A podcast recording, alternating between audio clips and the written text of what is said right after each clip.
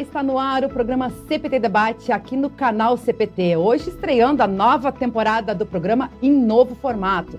Agora sempre comigo, Luana Lemke, e com o vice-presidente de ensino da IEL, pastor Joel Miller, que já teve em outros programas CPT Debate na programação da Rádio CPT, conosco, participando aí como convidado e hoje assumindo efetivamente a cadeira do programa CPT Debate. Então, por isso, bem-vindo, pastor Joel Miller. Deus abençoe aí, né, essa condução, nova, novo, novo formato da programação do canal CPT.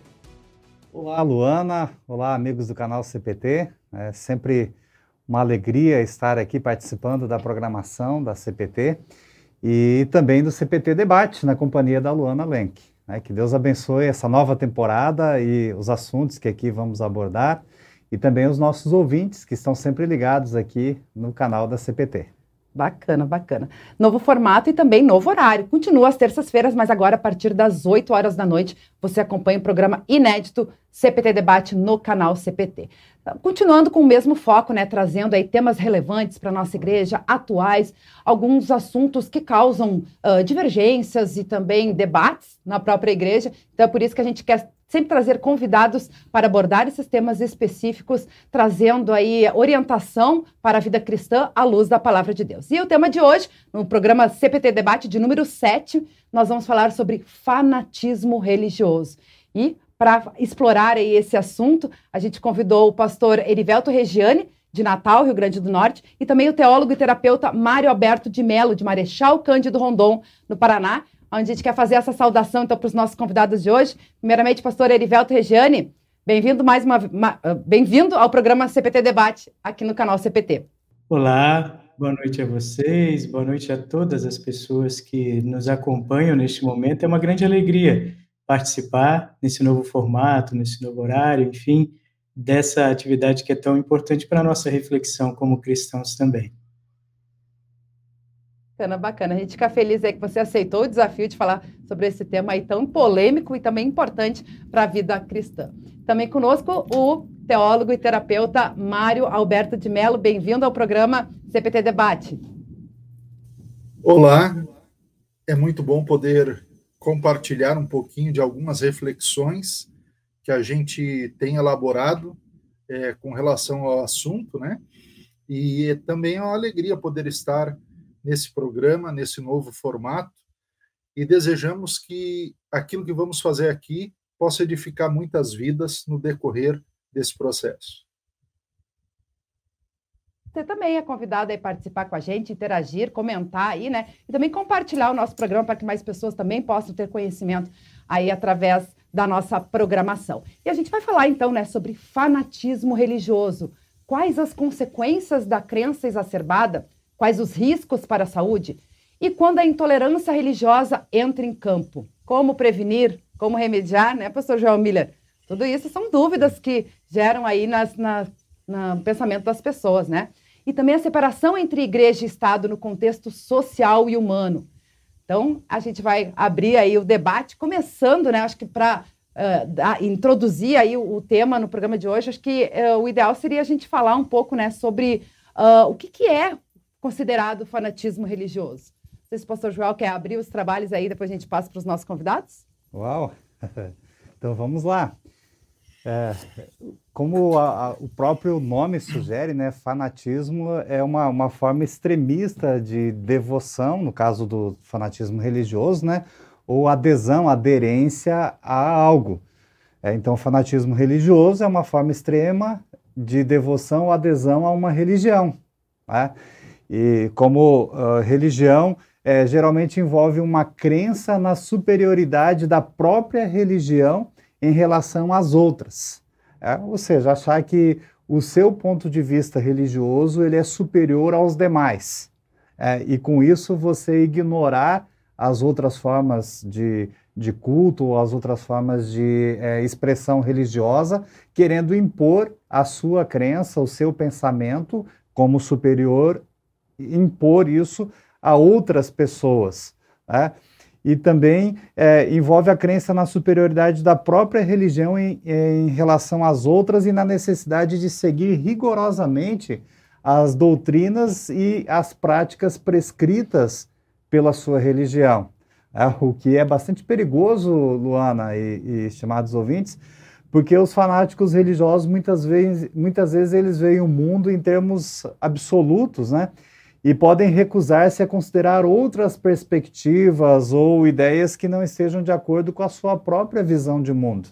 É, é, normalmente a pessoa se acha superior à outra e descarta o pensamento da outra e, e acaba é, gerando discussões, acaba gerando brigas, é, e, enfim, né, por, por aí vai.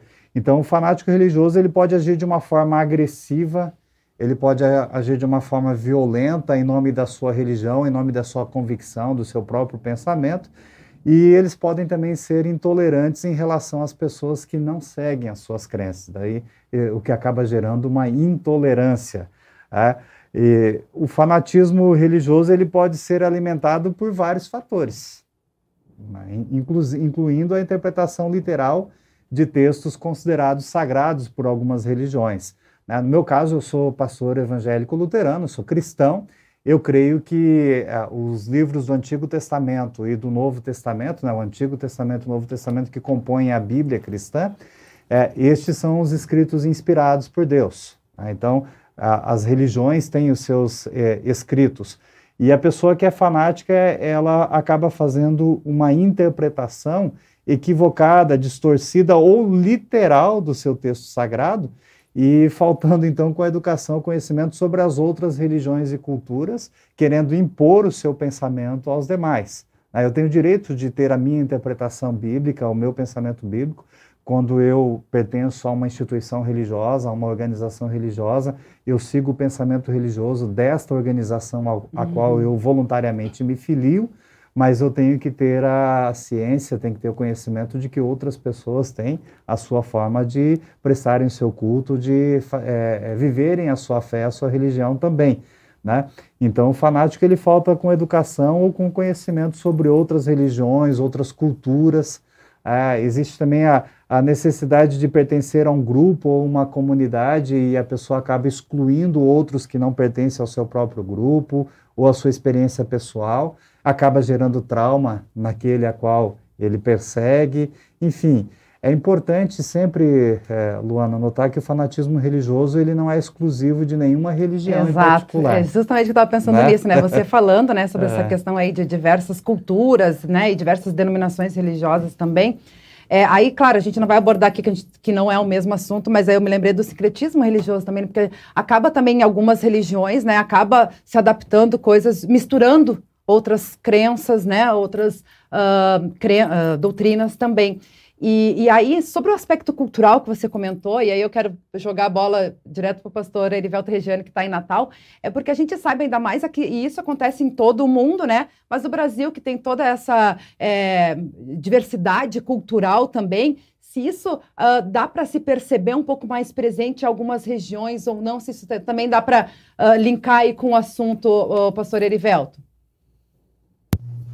Bom, é, e colegas que estão aqui, teólogos também. A gente é, lida na nossa fé com uma questão que é meio difícil para nós, porque de fato, se a gente for olhar, nós consideramos o nosso caminho, segundo as Escrituras Sagradas, como o caminho, a verdade e a vida. E nesse sentido, né, olhando para Jesus, nós o apontamos como o único caminho de salvação. Então, de certa forma, há sim uma ideia, uma certeza, uma convicção de que a nossa fé tem algo superior, tem algo relevante, algo que é primordial de ser compartilhado. O problema é que a gente não pode deixar que isso faça com que a gente não admita que outras pessoas pensem de maneira diferente e que elas possam se expressar de maneira diferente, que elas possam ocupar os espaços públicos com a gente e que elas possam, é, inclusive, ter lugar nas leis, nos direitos, para a convivência. Então, muito mais do que simplesmente se achar como superior, a postura de alguém, digamos assim, que se coloca como fanático, como intolerante, é a de não admitir a existência do outro. E aí, quanto mais a gente entra em contato com culturas diferentes, mais a gente vai ser desafiado nesse sentido. Para algumas pessoas, entrar em contato com muitas culturas diferentes ou religiões diferentes vai ser uma forma de alargar a tolerância, de desenvolver mais sensibilidade, de desenvolver mais tato e, quem sabe, até encontrar pontes para conversar com os outros. Para outras pessoas, parece que esse contato ainda cria mais barreiras, porque com medo de conviver com o outro, do que pensa diferente, do que vive diferente, a gente acaba se isolando ou então indo para o ataque, querendo se impor sobre o outro ou querendo cercear a liberdade do outro, seja de culto, de expressão pessoal, da sua maneira de ser, da sua identidade, enfim. E essa é a questão que a gente enfrenta. Eu não sei se algumas regiões do país são mais dadas a essa intolerância do que outras. É, teria que ver pesquisas especificamente sobre isso. Mas nós gostamos de dizer que o Brasil é um país multicultural, multirracial, de um pluralismo muito grande. No entanto, a gente não tem visto sempre as pessoas lidarem muito bem com isso. E o desafio da igreja é onde se colocar nisso? Alimentar mais as barreiras e isolamento ou se colocar numa postura de amor, de graça, de respeito, para daí também tentar conquistar as pessoas dizendo o que a gente tem que dizer, né? O pastor Erivelto é, mencionou aqui a questão do, do nosso país ser um, um, país multicultural, né, um país plural, e, e, e às vezes as pessoas querem é, impor a sua matriz religiosa à força para o outro, né, daí vem o fanatismo. E a Luana mencionou aqui algo bastante interessante, que ela falou de sincretismo. Né? É claro, o, a, o nosso foco aqui é falar sobre fanatismo. Mas o Brasil é um país em que há muito sincretismo religioso. É, nós acabamos, nós estamos aqui no período da quaresma e, e a quaresma ela inicia com a quarta-feira de cinzas, logo após o carnaval. É, é o, o, o, carnaval, se a gente observar a expressão cultural do nosso país aí, especialmente as escolas de samba do Rio de Janeiro e São Paulo, ali eles têm muitos elementos religiosos na, na, nos desfiles das agremiações das escolas de samba que, que fazem seus desfiles lá.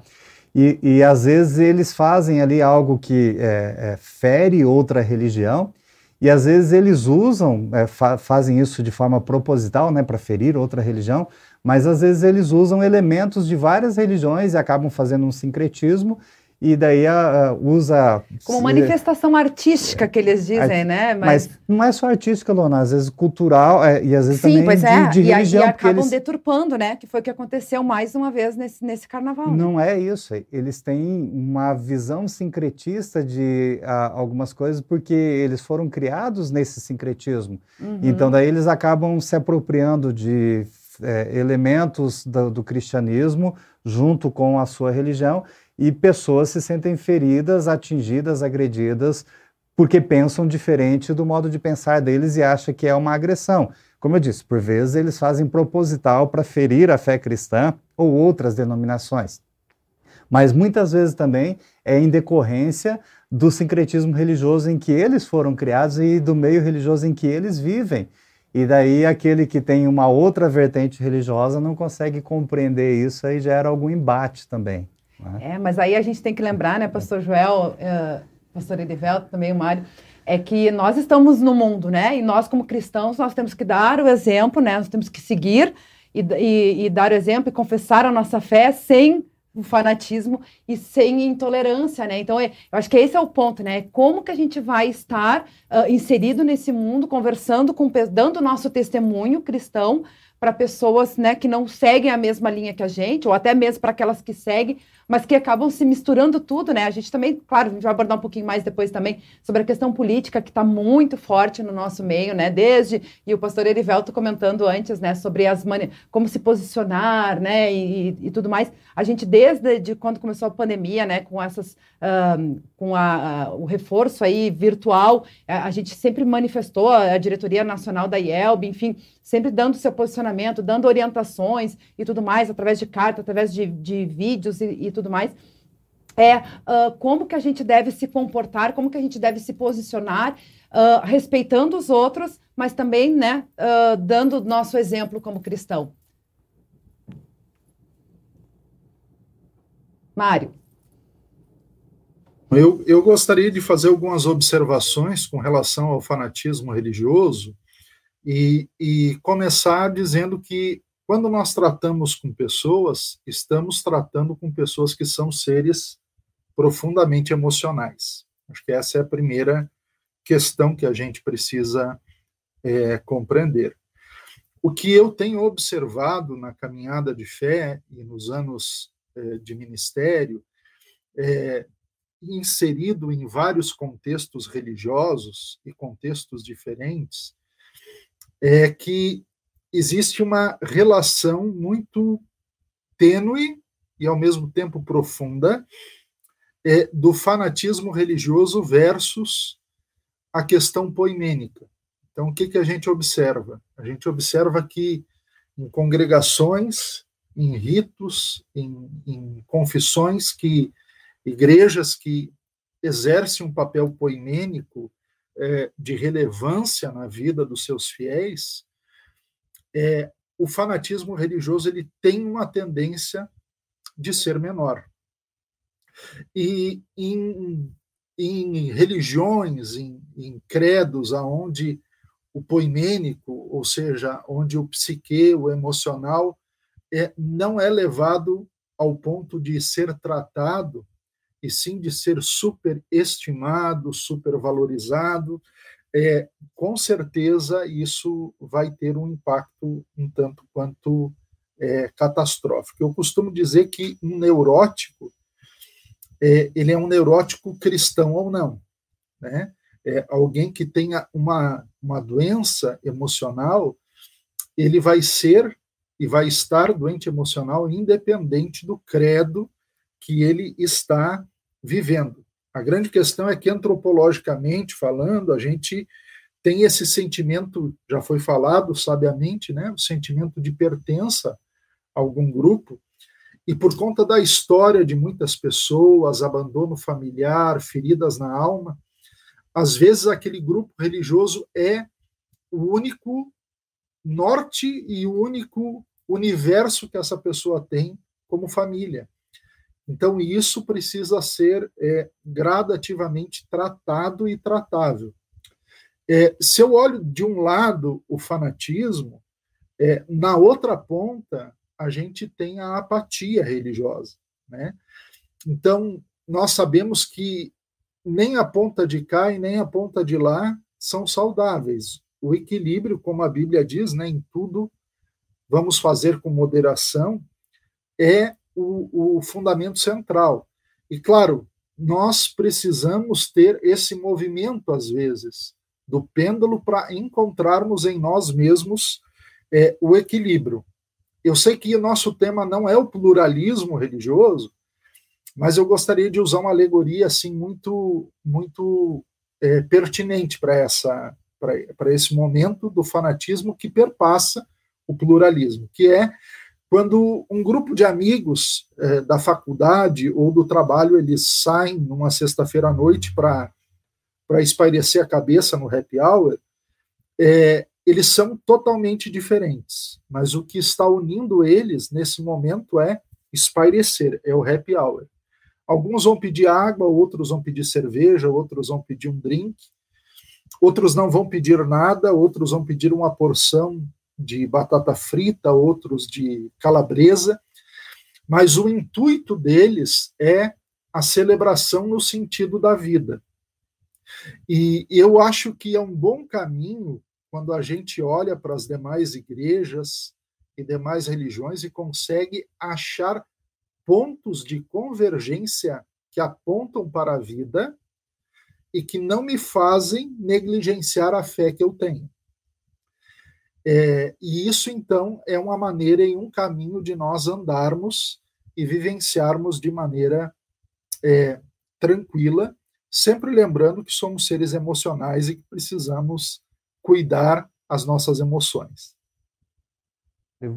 Você falou da, da questão do emocional, né? É, o ser humano é um ser sentimental, emocional, enfim, e, e, e fanatismo também tem a ver com o estado psicológico da pessoa. É, é, ele é frequente, o fanatismo ele é frequente em pessoas que são paranoicas, em paranoides, ou, ou isso não, não tem a ver? Porque o fanatismo, a, gente, a, a, nossa ponta aqui é falar do fanatismo religioso, mas o fanatismo pode ser é, político, pode ser no esporte, é, pode ser em outras áreas também do envolvimento da, da, da ação humana. O, o, o, nosso foco ficou aqui religioso. Mas é, dá para associar o fanatismo com uma pessoa paranoide ou não? Eu, eu diria, pastor, que a gente poderia para começar de maneira rasa, né, e depois aprofundar em outro momento, dizer que todo fanatismo religioso é, ele tem em vista uma ferida emocional. Então você imagina, por exemplo, alguém que é, não nunca foi nada aos olhos da sociedade, certo? É, e de repente, então, ele passa por um processo de evangelização, ele é acolhido em uma congregação, uma família, e, e de repente aquilo se torna o seu próprio ser. Então, eu, eu começaria dizendo que a ferida emocional precisa ser tratada, porque quando ela não é tratada, essa pessoa ela vai ver a sua religião e ela vai ver a, a, a sua vida de fé como sendo tudo como somos seres emocionais e podemos e vamos nos decepcionar uns com os outros e vamos recomeçar e vamos pegar as mãos e vamos andar de novo, essa pessoa nem sempre vai saber lidar com tudo isso. Então, eu admiro alguns credos religiosos, é, não sei, eu, eu poderia citar algum nome, pastor, aqui? Sim, a Luana que está comandando aqui. Sim, a... sim, pode. Okay. Por exemplo, eu, eu, vou, eu vou citar uma, uma igreja que para nós é, não é muito comum, né? É, principalmente aí no sul, mas aqui para o Paraná e subindo o, o, o Brasil é comum, é a Congregação Cristã do Brasil. O que eu admiro na Congregação Cristã do Brasil? Eu admiro a orquestra, porque eu gosto de música clássica. Mas, para mim, o mais admirável que existe nesse processo todo é que eles pegam uma pessoa que nunca soube tocar absolutamente nada e eles ensinam com um método próprio a tocar e, de repente, essa pessoa faz parte da maior orquestra do Brasil, que é considerada a congregação cristã. Isso dá um sentimento de pertença à pessoa, né? E, e eleva a autoestima, né? Então, eu acredito que dentro de todo esse processo, é muito saudável a gente, primeiro, olhar os pontos que nós admiramos e que são é, é, convergentes com a nossa fé, né? E, e, dentro disso, olhar o trabalho das outras igrejas e perceber todas as nuances que eles têm. Mas, num primeiro momento, Pastor Joel, eu diria que todo fanatismo tem a ver com a ferida da alma que vai ser expressa dentro da religião de maneira religiosa, dentro do partido político de maneira política, dentro de uma sociedade organizada conforme as regras daquela sociedade organizada. Por isso, a gente precisa falar de poimênica no meio religioso, né?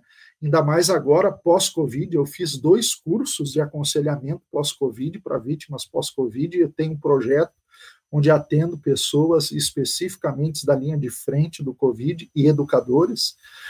Então, isso é muito essencial. Mário, qual seria o limite né, uh, de toda essa relação do que a gente está falando aí é, para não se tornar fanatismo, né? Porque eu acho que isso também, uh, como a gente falou antes, né? É, é, principalmente na, na, questão religiosa, né? Tu ter a tua fé, é, tu ter a tua crença, tu, tu testemunhar, porém de uma maneira equilibrada. A gente já estava falando antes sobre essa questão também do equilíbrio, né? Entre razão, emoção, enfim. É uh, para que se evite essa que se torne realmente fanatismo e que se possa também misturar. A gente está falando do fanatismo religioso, mas a gente uh, também citou aí questão política, futebol, enfim, para que não se misture tudo isso, né? O maior limite de, de tudo isso é, é a não exclusividade porque o fanatismo ele vai é, puxar para si a glória de ser a única coisa que funciona, né? Então, quando, quando a gente fala, olha, a minha religião é a única e, e não tem outra, é, eu acredito que esse já é um sinal é, de alerta à superioridade religiosa. Né? A gente vive num mundo é, cada vez mais plural e, ao mesmo tempo, cada vez mais intolerante. Né? É, é quase que algo assim que fica num pêndulo o tempo todo. Então, num primeiro momento, eu diria assim, essa, esse orgulho espiritual, é, ele é um grande indício é, que, de fato e de verdade, existe um fanatismo religioso.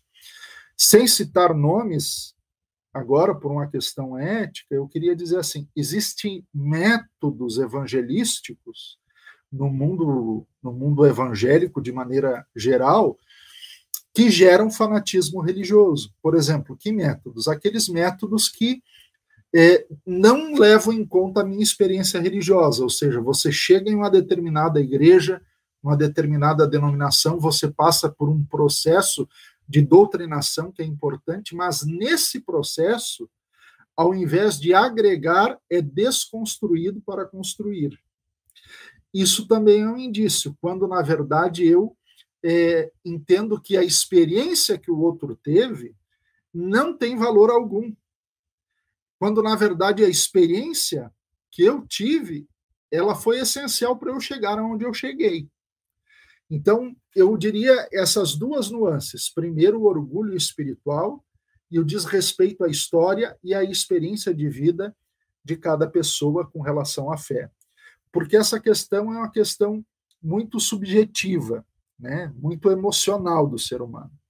Então, é, esses dois parâmetros, para mim, são fundamentais: o orgulho espiritual e também a questão é, de levar em conta e respeitar a experiência que cada um teve da maneira que teve. O apóstolo Paulo ele fazia isso.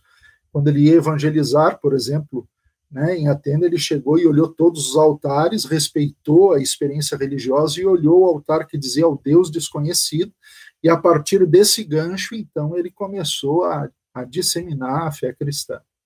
Ele poderia chegar lá e dizer: tudo isso aqui não vale nada, né, mas ele optou por uma outra via. Acredito que esse é um dos caminhos saudáveis. Muito bem, Mário. Falando em experiência, eu quero trazer aqui uh, um caso recente, que na verdade foi o que deu origem ao tema do, do CPT Debate de hoje, do, do, fanatismo, que é o avivamento que aconteceu lá nos Estados Unidos, né, na Universidade de Asbury é, onde aconteceu, então, né, 13 dias desses grupos de estudantes, aliás, pessoas do mundo inteiro, inclusive brasileiros, foram para lá também, né, para participar desse avivamento. E tivemos aí diversas repercussões, e é por isso que eu quis trazer aqui para o CPT Debate, para a gente também expor um pouco, né, sobre é, essa, o impacto, né, de, de, tudo isso que aconteceu aí, uh, 312 horas de oração, né? Mais de 50 mil pessoas alcançadas pelo poder de Deus em Kentucky, nos Estados Unidos, que estiveram acompanhando aí esse avivamento. E para vocês, qual o impacto disso, né? Para esta, né? Porque aí tivemos várias uh, opiniões aí, inclusive de denominações religiosas também, né? Grandes teólogos aí, uh, como o Augusto Nicodemos, né? O, o, pastor Hernandes Dias Lopes também, que falaram aí sobre o sonho de ter essa experiência no, no Brasil. Enfim, uh, também tivemos um teólogo luterano também falando sobre o Alexander Stahlhofer, falando sobre a questão fazendo a relação do avivamento com a justiça social, enfim, tivemos aí, né, várias uh, opiniões aí de lideranças religiosas. E nós, como luteranos, né, como é que a gente vê isso, uh, que a gente volta e meia fala, né, tantas vezes a gente trabalhou na programação da, da rádio, né, da IELB em si, como comunicação, eventos, congressos e tudo mais, é a questão do jovem estar afastado da igreja. E aí a gente vê toda essa questão lá nos Estados Unidos, que reúne a maior parte jovens, né, uh, vivendo, uh, experimentando né, o, o, poder de Deus. Vou começar com o pastor Erivelto. Bom, sobre avivamentos, provavelmente a gente tem uma visão bem diferente da, dessas igrejas ou desses cristãos irmãos que estão participando, né? Porque para a gente, a ação do Espírito Santo, ela não é simplesmente pontual em grandes eventos, e ela não se dá simplesmente ou somente por grandes manifestações emotivas, né? O professor Mário falou antes aí sobre a questão de como nós somos profundamente emocionais. a gente acredita que isso não anula a nossa razão, né? A nossa capacidade de pensar, o nosso senso crítico, e que, na verdade, Deus age em nós, mesmo quando não estamos profundamente emocionados ou movidos por algo que a gente considera especial. É, Para nós, é muito mais interessante do que falar em avivamento, falar em vocação. Esse sim um conceito bem cristão luterano, né? É nas nossas vocações, é no nosso dia a dia que o Espírito Santo age em nós e através de nós em benefício do próximo e da salvação. Né? É, as pessoas, é claro, se entusiasmam quando grande, um grande movimento como esse acontece, quando ele agrega jovens numa universidade, enfim, e consideram isso, quem sabe, um, um ato profético de Deus, um ato é, revolucionário de Deus, um novo derramamento, enfim, é, criam diversos nomes e rótulos para isso. Mas, na verdade, a gente só sabe os impactos pelos frutos que virão depois. Nesse sentido, eu me alinho a outros que dizem: vamos esperar se depois desse avivamento vai acontecer o que aconteceu lá em Atos 2, que eles vão continuar partindo pão de casa em casa, dividindo entre si o que tem, em que nenhum deles vai passar necessidade, que esses jovens vão começar a agir em amor ao próximo e aí realmente tocar milhares, milhões de pessoas. Se não for isso, vai ter sido apenas, e não tiro o mérito, isso vai ter sido bom para aqueles jovens, mas vai ter sido apenas algo que diz respeito à experiência que eles tiveram de fé. Então, chamar isso de um avivamento, de um mover de Deus para o mundo, é, eu, eu não veria dessa forma. O que alguns também apontam é que, é claro, num mundo em que os jovens estão imersos no consumismo, em que os jovens estão afastados daquilo que dê sentido às suas vidas, ver um movimento tão grande é realmente algo que nos aquece. Né? Mas não significa que isso seja um movimento, inclusive, de evangelização, porque a gente está vendo jovens que já são cristãos indo para lá. Na verdade, é, é, de se ver com o tempo o que, que isso vai trazer de novo para as igrejas dos Estados Unidos, porque é um movimento de lá, né, num estado lá dos Estados Unidos, e se isso tem alguma repercussão aí nos nossos jovens, vendo e pensando. Né? Mas realmente. Ponto, pastor Erivelto, você acha que, é, claro, esse avivamento aconteceu lá nos Estados Unidos, mas acabou, né, movimentando aí o mundo inteiro a refletir também e fazer algo nesse sentido. Você acha que isso, essa situação aí é um estímulo para nós, por exemplo, nós e Elbe, trabalharmos com uh, os nossos jovens e até mesmo com os nossos próprios membros, porque também teve tem a questão das consequências da pandemia também. A gente sabe, né, que houve uh, um esfriamento, digamos assim, as pessoas meio que se afastaram. Claro, foi retornando aí, né, a, a toda a, a, movimentação da igreja, os congressos agora acontecendo também. Agora, recentemente, a gente viu aí vários congressos dos jovens, inclusive, né, nesse período aí da, da, da do carnaval. Mas, enfim, você acha que isso serve aí de estímulo para que a gente possa é, trabalhar mais uh, essa questão da, da, comunhão com os nossos irmãos, enfim.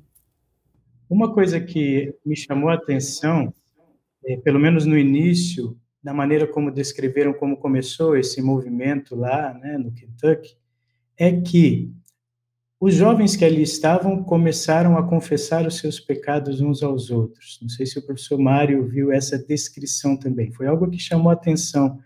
É, esse ato é algo que é incentivado pelo apóstolo Paulo, por exemplo, numa de suas cartas, que a gente confesse os pecados uns aos outros, e aí também que a gente cante hinos em louvor a Deus. Isso pode acontecer regularmente na vida cristã, não precisa de um grande avivamento, de um grande movimento, mas que bom, isso que está acontecendo lá, acredito sim que pode ser inspirador. Para as nossas realizações, nossos congressos, nossos eventos com jovens, isso pode ser encorajador ao identificar que os jovens estão tendo essa necessidade de ser acolhidos, de serem amados, de receber o perdão de Deus ali proferido para eles, de serem escutados. Mas, de novo, essa é uma realidade de lá.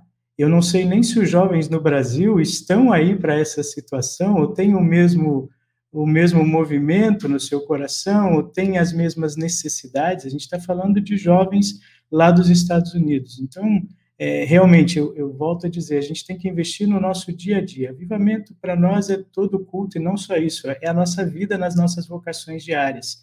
Aliás, isso é uma coisa na qual nós acreditamos, né, como luteranos, que a nossa fé e a nossa vida espiritual não se faz só em culto, senão a gente teria culto todos os dias na igreja, né? Mas a nossa vida espiritual, a nossa vida como cristão se faz também em meio às nossas ações regulares, tudo é para Deus. É, pastor Erivelto, é, é, a gente vive aí no mundo da, da, da liquidez humana, né? Da, da as, as, pessoas, é, de repente, com, começam a ter um momento de encontrar. O, o Mário disse ali antes, é, a, a pessoa quer um sentimento de pertença, né? De pertencimento a uma comunidade aquela universidade lá onde tem aquele, aquele culto que, que não se encerrou e, e o, o, público está modificando, né? tem fila de pessoas entrando à medida que os demais vão saindo e tudo mais. Então, eu não sei se aquilo começou de forma é, organicista, voluntária, espontânea, ou se foi programado isso, mas agora já está dentro de uma programação estabelecida por causa do, do, do montante que aquilo tomou, né? Mas ali as pessoas, é, é, os jovens que ali estão, encontraram algo também para demonstrarem, ó, eu pertenço a este grupo, a este pensamento. Tá? A gente pode dizer que aquilo ali é um movimento de fanatismo religioso? O que, que vocês acham, Mário e, e Erivelton? É, eu não, de maneira nenhuma eu diria que é fanatismo. A gente, a gente teria Aí, vamos pensar na definição aqui de fanatismo. Um dos conceitos diz que fanatismo é um estado psicológico de fervor excessivo, irracional e persistente por qualquer coisa. Um fervor excessivo, irracional e persistente. Bom, é persistente? É. É irracional? Eu não diria. Agora, pode se tornar? Pode, porque com o tempo há pessoas que vão querer, de repente, levar um pedacinho do, da cadeira lá do, da capela da universidade, vão querer transformar aquele lugar em um lugar sagrado, enfim. E aí acontece tudo aquilo que a gente já vê acontecer também em outras práticas. Mas eu não diria que a gente tem essas características de um fanatismo. É claro, todo grande movimento com muita gente é, e com pretensões de se isolar do mundo, se é que há essas pretensões ali, pode se tornar algo assim perigoso, mas eu não diria que o é agora. É, eu, eu fiquei pensando muito nessa questão do, do avivamento nos Estados Unidos e também é, fiz uma pequena reflexão com relação a nós, como luteranos, né? E, e também olhar um pouquinho para algumas coisas que aconteceram no decorrer da história. Já foi dito pelos colegas que é, os frutos do que está acontecendo é o que, o que provam a genuinidade do avivamento. Né? É, e eu também queria dizer isso, esse, esse desdobramento é, dos frutos né, é, é para mim, a marca do avivamento. Então, assim, é, se a gente olha para a história, e vamos olhar um pouquinho mais perto de nós, igrejas históricas, por exemplo, Jonathan Edwards foi um avivalista entre o ano de 1733 e 1737. Ele acabou escrevendo um tratado teológico sobre o avivamento, onde ele chamava tratado de cinco pontos, onde ele dizia que o avivamento, além de produzir fruto, e esse era o pano de fundo, ele precisa apontar e exaltar Jesus. Segundo, a obra do Espírito Santo precisa gerar arrependimento. As escrituras precisam ser o padrão né?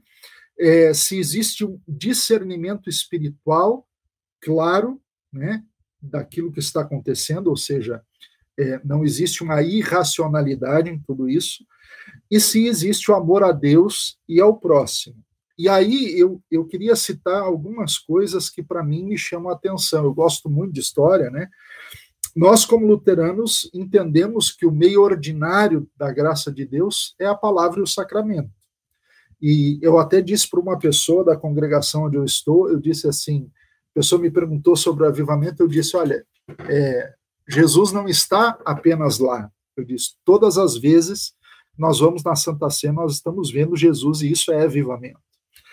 É, mas esse meio ordinário da graça, ele, ele é, acontece a cada culto, a cada momento, Mas também nós vemos nas Escrituras meios extraordinários, né? algo que aconteceu, que foi pontual, né? e vemos também na história, por exemplo, quando Lutero ora pela cura de Frederico Micômio, que era o seu colaborador na tradução é, da Bíblia do, do hebraico, e, e, a história nos conta que, de fato, houve uma cura, né? foi algo pontual. Né?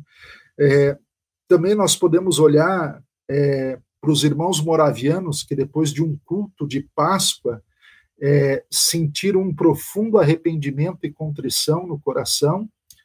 A partir desse, desse, desse movimento de contrição no coração, eles resolveram fazer uma vigília de oração, e essa vigília durou entre 100 e 120 anos, e, além disso, eles evangelizaram é, tanto as Índias ocidentais quanto orientais e até aqui na América.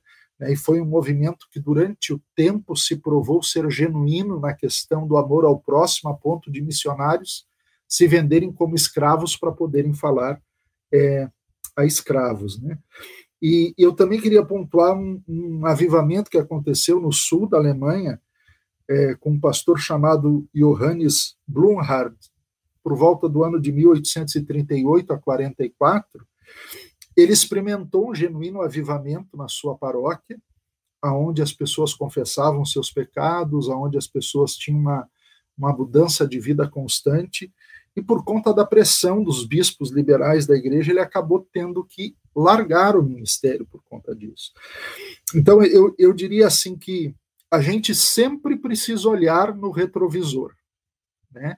E sempre precisa ver se Cristo está sendo exaltado, se o Espírito Santo está gerando essa vocação mesmo que nós temos e o arrependimento, e se o amor a Deus, o amor ao próximo, as Escrituras estão nesse parâmetro de qualquer coisa que nós chamamos de avivamento. Nós também precisamos levar em conta, é, principalmente nós, é, que somos de igrejas históricas, é que uma coisa é avivamento e outra coisa é expressão cultural. Então, é, pode existir avivamento sem barulho algum. Né? No caso de alguns avivamentos que a história diz como avivamento, houveram grandes barulhos e grandes coisas, mas não podemos confundir isso. Precisamos olhar para o avivamento pelo prisma de Jesus, da palavra e do Espírito Santo.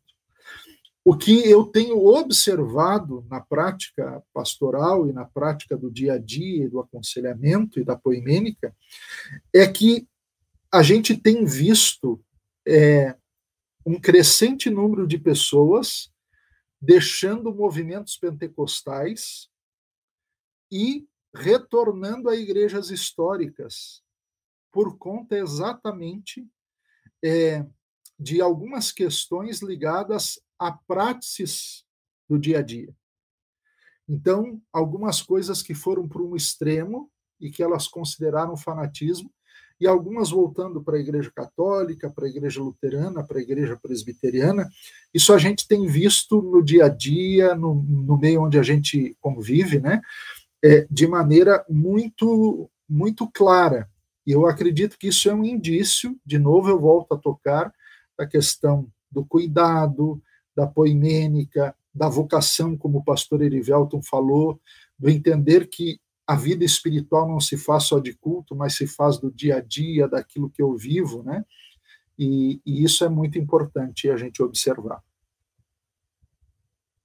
Muito bem. Uh, aproveitando esse gancho aí que você trouxe sobre a questão dos aspectos históricos, a importância da gente olhar aí para o retrovisor, a gente tem, claro, a, a Bíblia, a palavra de Deus, né, como nosso foco principal é, como, como luteranos, e o que, que a Bíblia fala, né? Acho que isso é importante a gente também falar um pouquinho sobre o que, que a Bíblia fala sobre essa questão do, do fanatismo, da idolatria, enfim.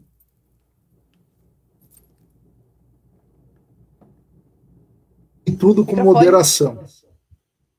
A Bíblia sempre vai dizer: fazei tudo com moderação. É, eu acredito que o caminho do equilíbrio e da moderação, de fato, é o caminho bíblico para a questão do fanatismo. Né? É, tudo que é demais está nos levando para um caminho que provavelmente a corda arrebenta. Então a gente precisa entender esse aspecto do espírito de moderação, que a própria Bíblia diz, né? Espírito de paz, moderação, que é de fato sinais que a Bíblia nos dá como o equilíbrio da vida de fé. Eu entendo assim a, a, questão da moderação, né, que o, que o Mário falou. Tem um professor de seminário que diz que tudo que é demais peca pelo excesso. E tem coisas que de menos também peca pela ausência, né?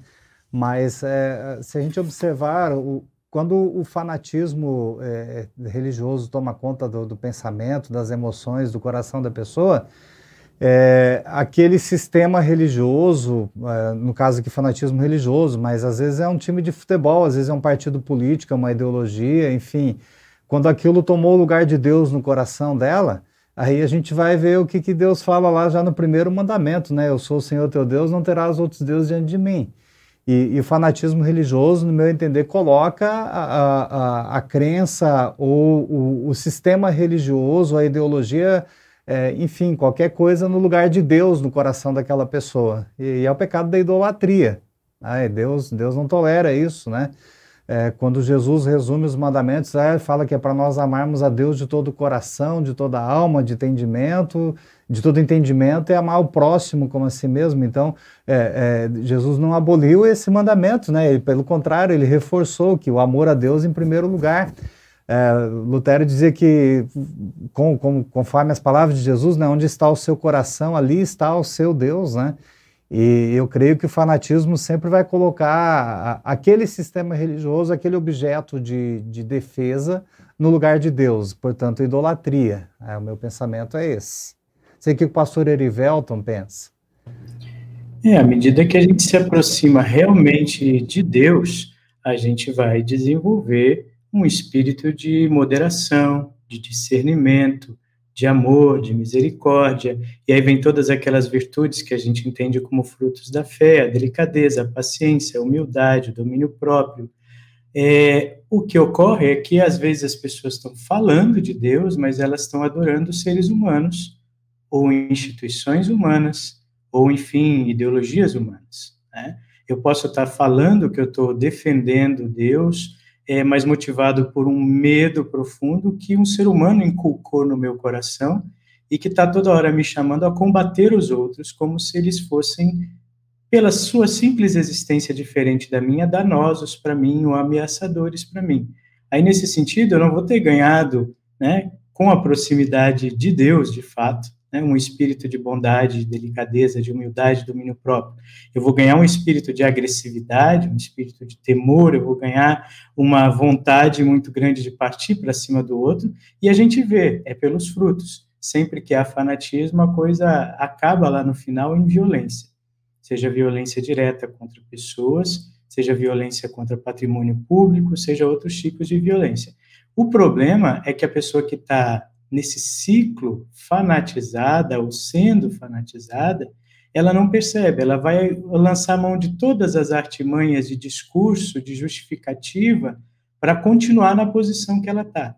Porque para ela não importa de verdade o arrependimento e uma vida com Deus. Para ela está importando alimentar aquela estrutura, aquela liderança, aquela corrente para a qual ela está devotando a sua vida. Não é mais Deus aí se tornou de fato, como diz o pastor Joel, um ídolo. Tem gente que deixou de conviver com as suas famílias para ir atrás de outras situações. Teve gente que abandonou a sua igreja e o convívio porque se sentiu contrariado por um irmão, ou seja, era mais importante para essa pessoa o líder X ou Y que ela estava seguindo. Isso a gente vê na história recente e contemporânea do nosso país e das nossas igrejas. E aí o fanatismo pode ocorrer de diversas formas, como disse, mas ele tem um terreno muito fértil quando ele junta é, pretensões políticas com ingredientes da nossa fé. O fanatismo faz uso de palavras e termos da fé para instrumentalizar pretensões políticas. É, pastor Erivelto, a gente senhor mencionou aqui uma questão bem, bem é, contemporânea aí, né? E a, a, o, o, mundo evangélico no Brasil ele é um mundo assim bastante complexo, né? Não, não é tão simples da gente definir assim. Merecia um debate só sobre isso para falar o que, que, são os evangélicos no Brasil, né?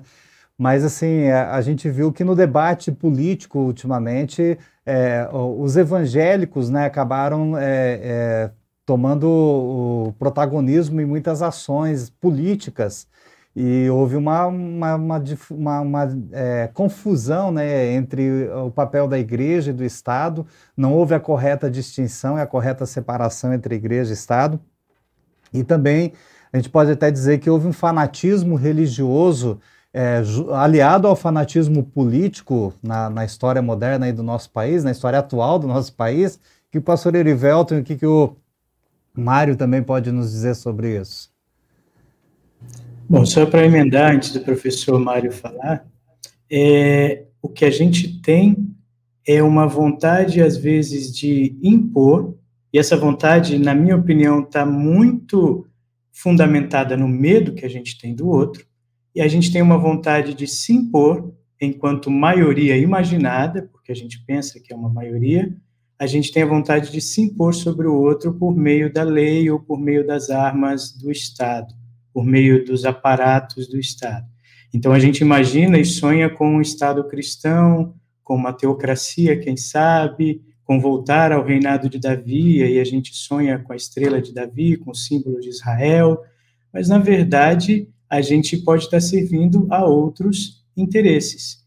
E a gente não percebe que, na verdade, durante muito do nosso tempo histórico, o cristianismo foi minoria e há lugares em que ele ainda é minoria, e pode ser que daqui a 20 anos a gente seja minoria, porque quando vai entrevistar de fato o que as pessoas creem e praticam, a gente sabe que está caindo muito o número de quem realmente tem uma vida e prática cristã. E aí a tentativa deveria ser eu pensar, eu, quando for minoria, gostaria de ser tratado como eu trato as minorias hoje? Eu gostaria de, estando num país que não é de maioria cristã, ser tratado, ser coagido, ser desrespeitado como eu estou apoiando que façam com outros, eu sei que a liberdade é muito mais difícil de lidar, mas ainda me parece o sistema melhor, a liberdade democrática. E a gente não entende isso como um presente, a gente entende isso como uma ameaça, porque os nossos corações estão cheios de medo. E ora, diz o apóstolo João, no amor e medo, deveria antes afastar o medo. É uma guerra santa que a gente vivencia aí no termo de, da política brasileira, Mário?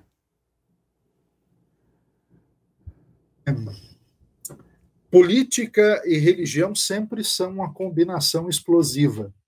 Não tem como a gente não ter uma explosão é, sobre isso, né? E eu, eu ratifico, eu, eu subscrevo o que o pastor Erivelto falou, né, com relação a, a, enfim, todas essas questões da intolerância, de sermos a minoria, e eu, eu penso, eu posso até estar enganado, mas penso que as pessoas têm uma, uma ideia distorcida da esperança, porque as escrituras elas elas dizem para nós não termos esperança nesse mundo elas dizem para a gente olhar para o alto da onde vem a nossa esperança. Isso não anula e não significa a minha responsabilidade social, a minha responsabilidade política, mas nós sabemos que, que todos os homens são falhos. Os políticos, os religiosos, os acadêmicos, os da área da saúde são falhos, né? Então, eu, eu percebo que as pessoas, ainda mais agora, nesse momento de pós-pandemia, elas acabam tendo uma, um, um, sentimento de um Messias que vai salvar, quando na verdade é, não é bem assim que funciona, não é esse, não é esse a questão nem o resultado, né? Eu torno a dizer, eu gosto muito da, da história, né? E, e eu penso que tanto o cenário político que nós vivemos no Brasil, quanto o cenário do avivamento nos Estados Unidos, eles são, de alguma maneira, salutar para nós nos questionarmos a nossa prática no dia a dia como igreja. independente da denominação. Né? E se aquilo que nós estamos fazendo é um testemunho relevante. Né? É, no filme Agente da Graça, antes do Bonhoeffer ser preso pelos nazistas, ele está numa igreja toda destruída e ele acaba remontando o altar ele diz: olha, o cristianismo, não na sua essência, mas na sua forma e, e na maneira de falar com as novas gerações, vai ter que se reinventar. E, e eu entendo que em alguns contextos nós precisamos nos reinventar sem abrirmos mão daquilo que é a nossa confessionalidade, daquilo que é a nossa biblicidade, é, e assim, então, olharmos tanto para a política quanto para o fanatismo religioso e ter um caminho saudável diante de tudo isso. Muito bem, muito bem. Para a gente, a gente vai chegando ao final aí do nosso CPT debate. Com certeza teremos muito ainda para falar, né? Mas nosso tempo é, é limitado. E eu acho, aproveitando esse gancho aí do Mário, né? Dessa, dessa reflexão, desse ensinamento, é, e trazendo, claro, a gente está falando aí do fanatismo em vários aspectos, mas aí puxando o gancho aí da política, como eu comentei antes, né? A gente veio aí de um momento político que foi bem uh, acalorado aí no, no Brasil e a gente, por muitas vezes, né? inclusive da própria diretoria nacional, foi se manifestado é, sobre o, os pastores, principalmente, dando seus posicionamentos claros, né? Muitas vezes usando aí o, o púlpito de, de palanque. Cara, a gente está trazendo aqui várias uh, ideias, reflexões para cristãos em geral, né? É, mas acho que isso é importante, né? Pastor Joel, como nosso vice-presidente de ensino também, é, o, o, pastor ele acaba tendo é, um, é um, é um peso um, um pouco maior, né? Uh, essas esses posicionamentos, essas opiniões, porque ele muitas vezes ele acaba sendo referência, exemplo para suas ovelhas, né? Então acho que para a gente finalizar e deixar uma, uma mensagem, né, de, desse cuidado de, que, que deve se haver para não se tornar, né, essa, essa questão do, do fanatismo, enfim. É, o, o professor Mário falou que é, política e religião é uma combinação explosiva e, e, a gente viu o clima beligerante, né, é, de, de é, embates que aconteceram ultimamente aí, e houve problemas e confusões entre muitos pastores de muitas denominações. É, pessoas fizeram do púlpito um palanque político e, e feriram a fé e a consciência cristã de muitas pessoas. É, alguns deram muito mau testemunho é, outros assim usaram de forma eleitoreira o púlpito, é, é, isso falando de uma forma geral, né, é, que causou um prejuízo muito grande para o cristianismo, é, em cima de um mote ali que é, é, perigoso.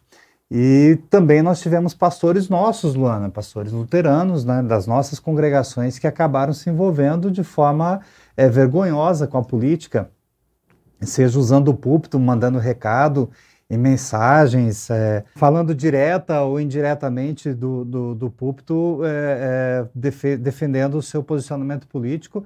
Isso causou bastante divisões, bastante dificuldades para o presidente da IELB, né? E também para congregações. É, é, e a gente percebeu aí, faltou a correta distinção entre lei e evangelho, a correta distinção e separação entre igreja e Estado, né? E faltou o pastor ter o, assim, o simancol de, de pensar que ele foi chamado e ordenado para a proclamação do evangelho, não para uma, um discurso político. Né? Então isso trouxe bastante problemas. É, é, e acabou que, por vezes, um fanatismo político prejudicou é, a proclamação do evangelho em nossas congregações.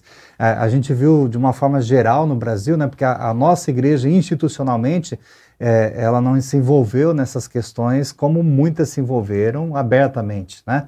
E então nossa igreja como instituição não fez isso, mas nós tivemos pastores, né, pontualmente que, que fizeram isso e que trouxeram prejuízo para si, para o seu ministério, trouxeram prejuízo para o reino de Deus e trouxeram prejuízo também para a IELB, né, falando, falando aqui em nome da instituição. Alguns, o pastor Geraldo, nosso presidente, está tendo trabalho até hoje aí ainda, né? E alguns membros da igreja se afastaram porque é, o professor Mário usou aqui a questão poimênica, né? Acho que assim, o cuidado pastoral é, faltou cuidado pastoral para os pastores, né? E eles não aceitaram o cuidado pastoral do presidente. Isso causou alguns problemas, algumas dificuldades aí sim, né? Mas, Luana, a gente está chegando ao, ao, final do nosso programa, né? É, a gente poderia falar assim sobre a questão de, de o nosso o objetivo era falar sobre fanatismo religioso e, e, e, às vezes a gente está convivendo num ambiente que a gente diz, né? O pastor Erivelto mencionou aqui, nós pensamos que o cristianismo é maioria no Brasil e a gente vive numa cultura cristã no nosso país, né? Apesar da, das dificuldades todas aí. É, a gente não compreende direito o que, que é conviver com fanáticos de outras denominações que não são cristãs. Né? Uhum. No, no, Brasil a gente não consegue conviver direito com isso, porque às vezes a gente até não consegue aceitar né, uma, uma, uma religião que não seja é, da, da, da mesma matriz cristã que a nossa é. Né? Então a gente tem que às vezes sair da, da bolha né, para perceber que o mundo tem é, uma série de, de é, uma diversidade de religiões aí e existem fanáticos em todas as denominações. Isso foi falado aqui, né, que não é exclusividade do cristianismo, né, uhum. né, todas a, as matrizes religiosas existem fanáticos, né, mas também existe fanatismo por futebol, por política e outros uhum. tipos de fanatismo aí. É, nosso entrevistado aqui, por exemplo, né, o pastor Erivelton, ele é fanático pelo Flamengo, será que não? Dá para mudar um pouquinho? Consegue torcer para o Vasco também, pastor Erivelton? É complicado, né? É, eu não diria que eu sou fanático pelo Flamengo. É, é, eu não consigo eu, dizer que eu sou fanático pelo Flamengo, porque eu não sei nem a escalação toda do meu time, né? Mas eu gosto de brincar com isso, né? E aí, em cima do que o pastor Joel falou, eu até pensei numa coisa que, enquanto também citava esses exemplos difíceis, né, da convivência em igreja, para talvez encerrar com uma pílula aí de esperança. É, pensar que todos nós é, erramos nesse sentido é, todos nós nos apegamos a algumas ideias, a alguns conceitos, algumas é, crenças que nos fazem achar que a gente tem a saída e que a gente tem a palavra e a última para dizer. Talvez a gente só deva pensar isso a respeito de Cristo, nesse sentido, sim. Mas, assim, em relação a outros posicionamentos, como posicionamentos políticos e outras questões, a gente deveria estar aberto também a ouvir mais o outro e também a entender que faz parte do nosso crescimento errarmos nesse sentido. O pastor Joel citou aí eh, de erros que houve até mesmo por parte de pastores nesse processo todo político, eleitoral. É, pastores são pessoas, né? E às vezes eles escorregam por tentar acertar.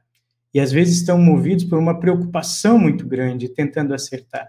Mas às vezes, como todas as pessoas, podem estar mal informados sobre a realidade ou informados apenas sobre um viés da realidade. Então, por isso é importante que a gente se concentre no que a gente tem para proclamar. Eu, por exemplo, sempre gostei muito de me manifestar pela via do humor. E eu, uma vez, estava exagerando nesse sentido e precisei ser também admoestado, porque a gente compartilha charges, compartilha outras peças, que talvez a gente devesse, pudesse partilhar entre amigos, mas quando o pastor coloca numa rede, elas podem ser mal interpretadas pelos outros, podem estar fora de contexto ou podem não ter sido adequadas mesmo como sua manifestação. Então a gente aprende com todas essas coisas, né? Ah, o essencial é a gente começar a ouvir mais as pessoas e entender que nós não vamos consertar as situações pela nossa força, é Deus que dirige a história. E aí a gente vai estar menos propenso ao medo que fanatiza, né? Muito bem, estamos num ótimo momento, né? Período da quaresma aí, tempo de, de reflexão, de preparo, de arrependimento, de conversão. Então, acho que é bem oportuno aí a gente estar tá falando sobre isso. Uh, ah, Para a gente encerrar, então, obrigada, pastor Erivelto, pela sua presença aí com a gente, né? Aceitar esse desafio de estar abordando esse tema tão importante aí para a nossa igreja. E também vou deixar aí o pastor Mário fazer as suas conclusões. Então, eu queria dizer que conforme o avivamento que houve nos Estados Unidos, é, eles começaram a confessar os pecados uns aos outros, como nos é dito nas Escrituras. Eu, eu acredito, e na minha prática pastoral, na minha prática de fé, eu acredito muito no sujeitar-vos uns aos outros. E isso em todos os níveis, no nível comunitário, no nível denominacional. É, quando nós pregamos e subimos ao púlpito, nós temos que ter a consciência que nós não falamos de nós mesmos e nem do nosso coração ou do nosso achismo, mas falamos da Escritura e daquilo que fomos investidos diante de todas as os passos que estamos andando. Então eu, eu diria assim que de fato é, eu volto no primeiro ponto, né, para concluir a poimênica de novo é uma questão que nós precisamos ver. Né? Os pastores precisam estar sujeitos uns aos outros dentro do processo que nós temos, é, como IELB, né, com seus distritais, com seus vice-presidentes e presidentes, a membresia junto com o seu pastor, e uns aos outros no amor fraterno. Eu, eu acredito muito nessa sujeição. É, a gente estar junto, estar sujeito uns aos outros. Eu acredito que esse é o caminho da tolerância e também é o caminho do amor. Muito bem. Mais uma vez agradecer, então, a presença dos nossos convidados no CPT Debate de hoje. Professor Joel também, né? Estreando aí como fixo agora, apresentador junto comigo aqui do CPT Debate. Fui promovido, hein, Luana? Olha só que alegria. Os velhos tempos de revista. Muito bem. É, desejar que Deus abençoe os nossos ouvintes aqui da, do, da, da, da Cristo para Todos. Né? E também desejar que Deus abençoe é, este novo formato do programa, abençoe você, Luana, o pastor Erivelto, que está aqui conosco, o professor Mário e o trabalho que vocês realizam em prol do Reino de Deus. E desejar que nós tenhamos aí, por esse período pela frente, mais tolerância, mais amor ao próximo e que nós possamos é, estar convictos de que Jesus é o caminho, a verdade e a vida e que possamos servi-lo sempre em alegria. Muito bem, amém. A gente agradece o carinho da nossa audiência também, que participou aí com a gente, acompanhou o nosso programa. Lembrando, né, que o CPT Debate vai inédito às terças-feiras, 8 horas da noite, no canal CPT, Facebook e YouTube. Se você tem alguma sugestão, gostaria de ouvir algum, uh, algum tema abordado em especial aqui no programa CPT Debate, é só comentar aí, tanto pelo Face quanto pelo YouTube, que a gente vai estar acatando aí, recebendo com muito carinho. Deus abençoe a todos e até o próximo programa. Tchau, tchau.